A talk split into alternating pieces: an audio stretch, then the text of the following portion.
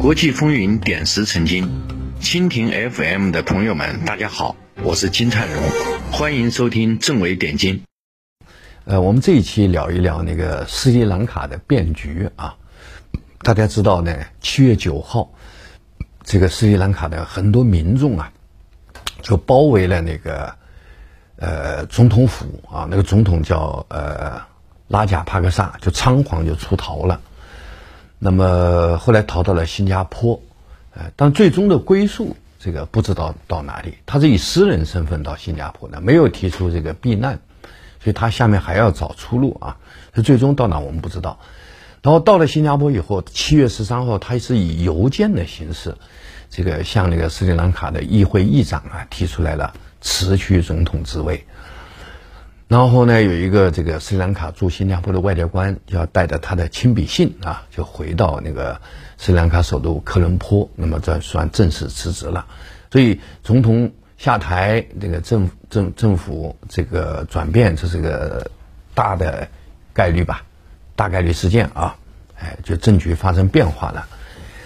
斯里兰卡出事呢，我们当然关心了，因为斯里兰卡跟我们关系不错。还有一个什么原因呢？就中国这几年不是推。这个海上丝绸之路嘛，那么斯里兰卡是个节点国家，它出了事儿是影响我们这个这个这个海上丝路合作倡议的，哎，所以跟我们是利益有关啊。那么更让我们要关注是另外一个原因，就是美国还有印度媒体啊，把这个斯里兰卡危机归罪于咱们中国，哎，说中国啊无节制的啊给他贷款，导致他陷入了债务陷阱。哎，他们做个比喻，就相当于你明知这个人是赌赌徒啊。你你没有没有没没有财产贷那个抵押，你还无节制的给他借钱啊，然后导致他最后出了问题，他怪我们，哎，所谓的债务陷阱啊，但这个是绝对不符合事实的。实际情况呢是这样，就是他违约的五百一十亿债务当中啊，中国只占百分之十，哎，日本也占个百分之十啊。至于说剩下那一半呢，是各国还政府还有国际组织间，所以要说那个。债务陷阱呢？那是国际商业资本他们制造的，跟我们没有关系，啊。所以这个美国啊，这个其他西方国家呀，还印度啊，这个媒体血口喷人啊，无中生有，哎，这个中国是冤枉的啊。那么为什么这个国家这个最近陷入了经济危机，最终呢陷入债务危机啊，最终导致这个这个这个呃对国际债务啊违约啊？那么我想有客观原因，有主观原因啊。客观原因呢，首先可能还是跟疫情有关，因为斯里兰卡的那个 GDP 当中啊，旅游业占的比重特别大。这几年因为疫情影响吧，它的旅游业基本上就停了啊，是一个重要的收入来源，尤其是外汇来源就停了啊，这是一个原因。那么再一个呢，呃，最近俄乌冲突出现以后呢，那么石油啊、天然气啊、粮食啊价格上涨。那么斯里兰卡这个国家是油气方面资源都是没有的，所以这方面资源呢，它完全是进口的。还有一个原因，当然就是农业啊。斯里兰卡一个重要的产业，除了旅游就是农农业啊。那么近些年呢，因为它原来欠债很多，然后呢，外汇来源随着这个呃旅游衰败，外汇来源又少了嘛，所以它要为了节省那个外汇支出，他尽量。哎，就想减少那个、那个、那个化肥这个进口，因为他化肥都是进口的，他自己生产不了啊。那么，另外还有一个问题就是理念啊，就是现在这个这个总统嘛，拉贾帕克萨还还还挺赶时髦，这个就是也是跟着这个西方左派炒这个气候变暖啊这些东西啊。所以，既然呢，他他不进口化肥了，是吧？搞那个绿色能源。那绿色能源肯定是不够的呀，对那个那个粮食生产不够的啊，所以呢，一个啊，为了减少化肥进口，节约外汇；一个呢，倡导这种这种绿色这个概念，结果就是它粮食不够了。农业原来是它一个支柱产业，现在也衰败了，是吧？两大产业衰败，呃，然后过去债务很多，这个还债的压力很大。加上这个油气上涨啊，导致这个外汇支出增加，所以导致现在这个外汇只有一点点啊，岌岌可危。所以目前它好像就除了进口药品吧，其他什么都不进口了。这个，然后因为现在粮食也短缺，油气也短缺，所以就是严重影响生活，而且人们那个还担心以后那个那个粮食问题啊，会饿肚子、饿死人那个情况都出现了。所以这个国家呢，呃，应该讲啊，面临的客观困难就是挺大的。另外呢，这个他们不是因原来因殖民地嘛，然后呢，两党啊，这个都把竞选考虑的很重，所以呢，这个政府承担的责任很大，就是政府补贴特别多。这是个穷国家，但是他给了很多那个补贴，这样使得这个财政就不堪负担。还有一个因素要补充一下啊，就是美联储升息，美联储升息以后啊。就导致很多发展中国家的资本外流，那么这个对斯里兰卡经济也是一个打击啊。斯里兰卡的那个货币啊，这几个月是拼命的贬值，贬值了五十多，知道吧？这样使得它的外汇外流啊，对它经济影响就就就加大了。所以这个也是一，就是美联储的急急急剧加息吧。然后导致斯里兰卡的资本外流，导致导致本币就斯里兰卡本币的贬值，也是这个造成这一次债务违约啊国家危机的一个一个原因。这个所以你看，客观上问题很多，主观上又处理不当，是吧？合在一块儿，就就就就就就导致经济就是就是出现危机了，以至于最终啊，哎呀，国家信誉破产嘛，拒绝还债了。西方现在炒作这个中国债务陷阱呢，它有个抓手啊，就是说咱们国家呀，就中国啊，跑到那个斯里兰卡今年做一些投资啊。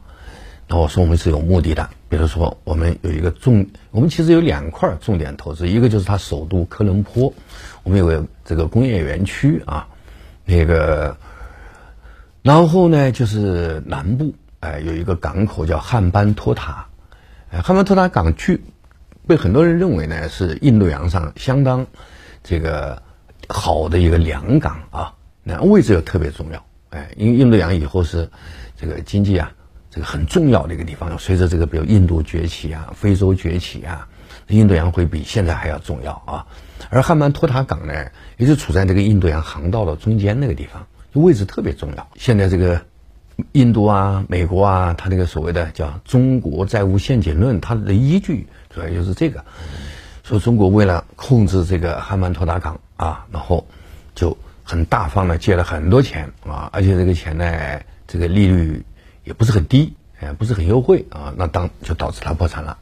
那么这个其实是个谎言啊。这个汉曼托塔港呢，确实客观上那个位置很好。那么最早想去开发，还真不是咱们中国，知道吧？最早开发其实是加拿大和丹麦的两家公司，他们很早就就就就在那里做了规划。那加拿大那个公司现在有，他后来有有报告，那个报告已经发表了一千多页呢，非常的啊，这个详细的论述各方面的条件。那个，但是呢，因为他们这个像丹麦和加拿大公司进去的时候呢，斯里兰卡还在内战，哎，大家知道吧？二零零九年之前呢，斯里兰卡经历了几十年的内战，因为他那个北部啊有个少数民族叫泰米尔人啊，跟那个当地的僧伽罗人关系是不好的，哎，所以他们老想闹独立，成立独立国家，他成立了自自己的军事组织，哎，叫猛虎组织。所以这个国家经历了几十年的内战啊，所以当那个加拿大人呢和那个丹麦人去的时候呢，这个他也在内战，所以呢这两家公司啊很有热情，但是呢他政府比较犹豫，哎得不到政府支持啊。另外呢就是其他国际财团也比较犹豫啊，所以最终啊开发汉曼托塔港的计划呢，这个加拿大和丹麦公司就退出了。退出了，退出之后呢，这个斯里兰卡政府没有放弃啊，后来就接触去继继续找美国、找印度，结果呢，他们也放弃了，哎，所以这个对当时的斯里兰卡政府是有打击的啊，因为他想发展，然后他有一块港口很好，他希望这个把这个港口利用起来，是吧？这这就可以定期的有收入嘛，哎，在那个加拿大、丹麦放弃啊，然后。美国、印度拒绝的情况下，是吧？中国的企业去了。那么在二零零七年就签约了，哎，由我们中国出面啊，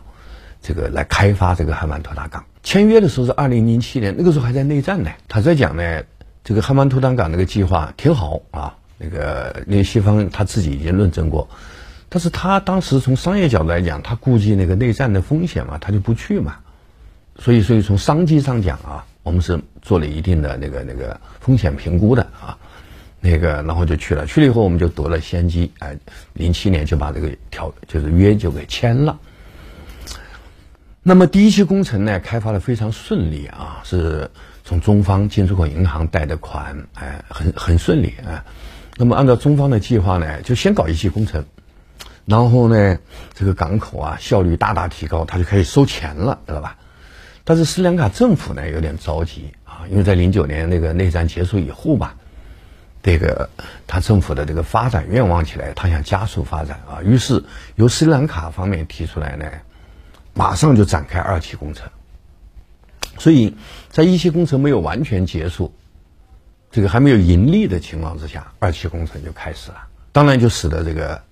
这个汉曼托塔项目，这个后来就至少到目前为止盈利情况就有有一点影响。哎，其实按照中方的计划是吧，先一期完成这个港口的效率提高，然后服务于印度洋航线，那就稳稳当当收钱。哎，等你那个收钱收到一定程度再展开二期，对吧？经济上很稳妥啊。嗯，但是是斯里兰卡政府比较急，知道吧？那个，然后二期工程在一期工程没有完全这个这个结束的时候，他他他就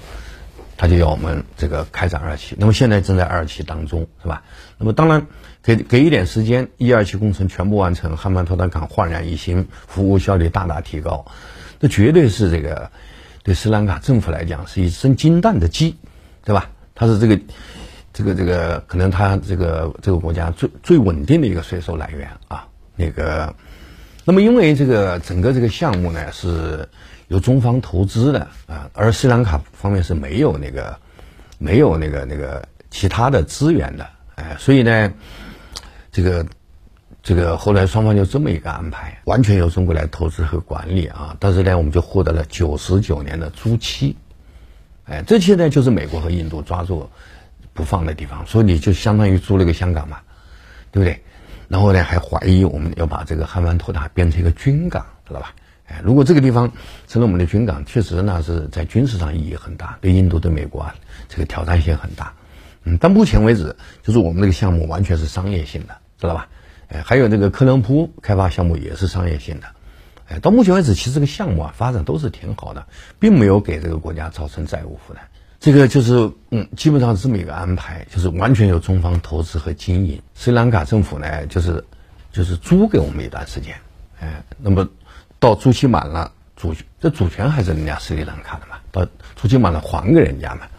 这个，然后我们在这个投资完了，开始正常经营，有点收入之后，我们通过这个正常经营收入来来来把投资这个这个回报拿回来，这是完全是很很很正常的一个商业活动。哎，结果就被印度和美国炒成了一个那个叫债务陷阱，这可能也是以后我们要常常遇到的问题啊。中国现在开始走出去，然后呢，对这个这个那些走出去对象国啊，挺好的，是吧？他们多多了一份那个资金来源嘛。而且中国的那个项目呢，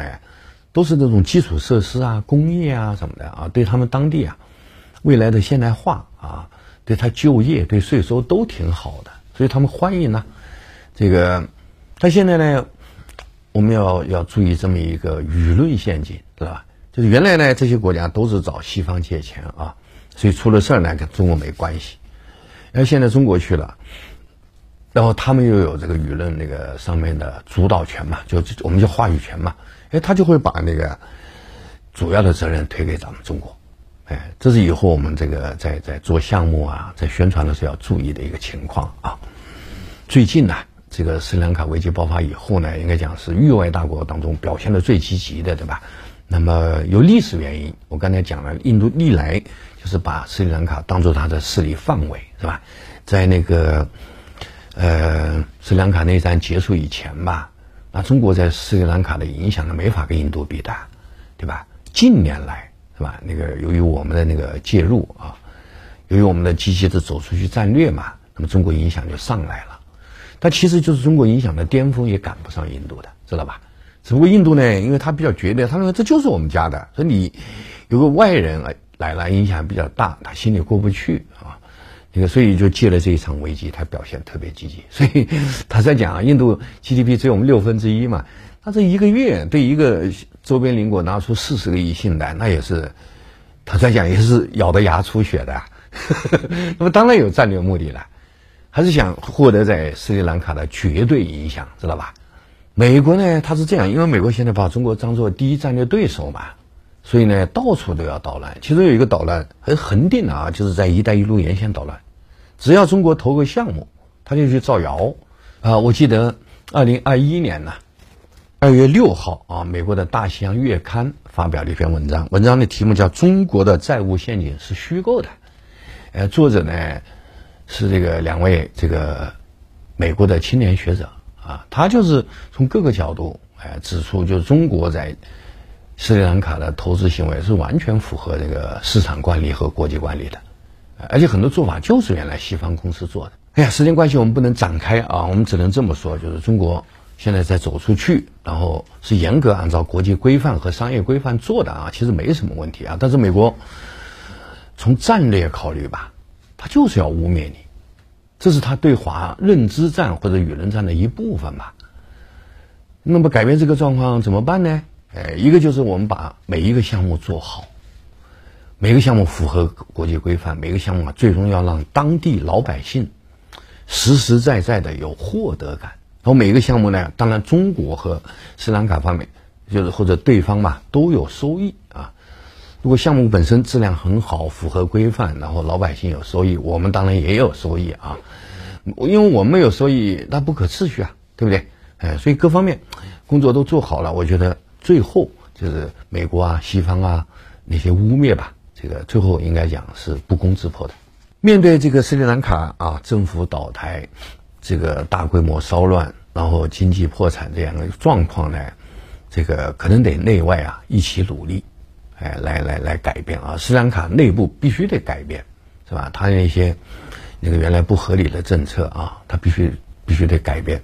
比如说，政府大规模的那些补贴可能得改变一下，是吧？另外呢，农业还得好好发展。这个像他那种情况，这个国家农业就是在未来一段时间支柱产业，是吧？不能提前搞什么那个二十一世纪绿色农业什么的，这个就是农业得恢复啊。那个，然后呢，就起码让老百姓有饭吃啊，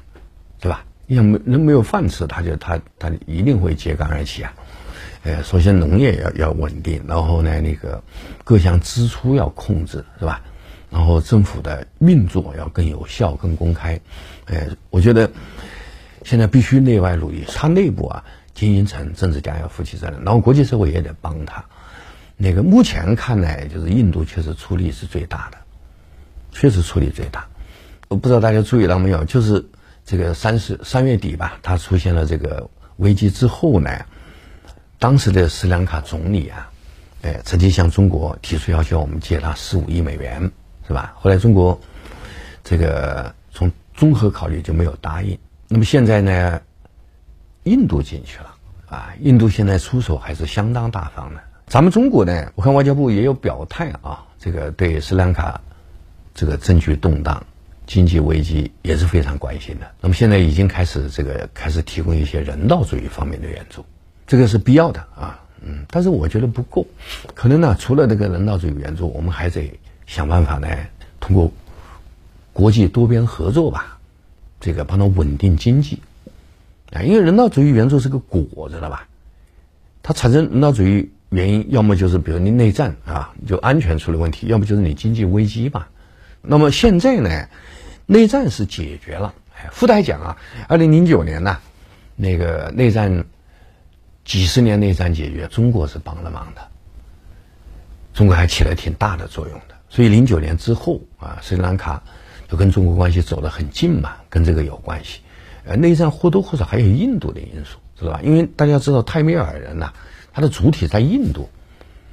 然后蒙古。这个组织实际上，他那个很多那个人员呐、武器啊、资金来源都从印度来的，知道吧？所以印度是过去几十年啊斯里兰卡内战的背后原因，知道吧？那弄得斯里兰卡痛苦不已啊！哎，后来好不容易解决了，这个解决过程当中，中国是发挥了很大的作用，知道吧？所以后来他就跟我们关系一直很好嘛。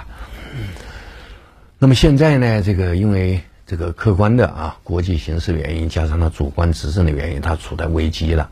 那么印度呢表现特别积极，对吧？就就想借这个机会是吧，重新获得影响力嘛。我的理解呢，就是中国不应该袖手旁观，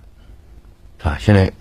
因为它有很大严重的人道主义、人道主义危机问题，所以马上得提供一一点人道主义援助。但是我觉得中国在未来的经济重建当中，也要积极的参与，是吧？这个，那么如果它的经济重建能够恢复啊，那么这个债务问题是可以解决的。这个国家其实条件还可以啊，人口也比较多，然后呢。这个地处热带嘛，农业也还可以啊，自然风光也还可以啊，所以等到疫情结束啊，它旅游业有所恢复，它就可以缓解一点。还有就是农业搞好了，这个国家的那个生存应该是没有问题的。哎，加上它的位置太好了，哎，通过提供更好的那个那个那个航运服务啊，这个发展一些渔业啊，这国家还是有前途的。这个我们不是。在他的债务里面有百分之十嘛，哎，他一共是五百一十亿，这个这个债务还不了啊，就是我们大概有五十多亿嘛，这个债务目前就就搁置了啊。那么通过积极的这个参与他的那个经济重建，这个重组债务，我觉得这五十亿应该还是可以保住的。最后我们做这个总结吧，就是斯里兰卡这个案例啊，提醒我们什么呢？随着这个疫情的长期化呀，随着这个俄乌冲突啊，很多第三世界国家。都很困难，尼泊尔、马尔代夫，还有我们那个那个巴铁、巴铁、铁哥们那个巴基斯坦，现在都非常困难。另外，中东有些国家，也门呐，哎呀，这个这个埃及非常困难。哎，这都是中国“一带一路”沿线的关键国家，知道吧？所以斯里兰卡出色可能不是个孤立，不是单一的例子，以后可能还有别的一些事儿啊。所以对这个这个疫情和这个就世纪疫情吧。和那个那个和和那个俄乌冲突之下，这个共关系不错的很重要的发展中国家，可能出现的内部政局变化，我们要保持警惕，要有一些预案，哎，最好提前干预，让它不发生。如果发生了，我们有办法去解决，哎，解决呢就是一个减少我们的损失，一个是真的帮这些国家能够恢复，从而，哎，为未来我们和这些国家的关系发展啊奠定比较好的基础。好，这个问题我就分享到这里吧，谢谢大家。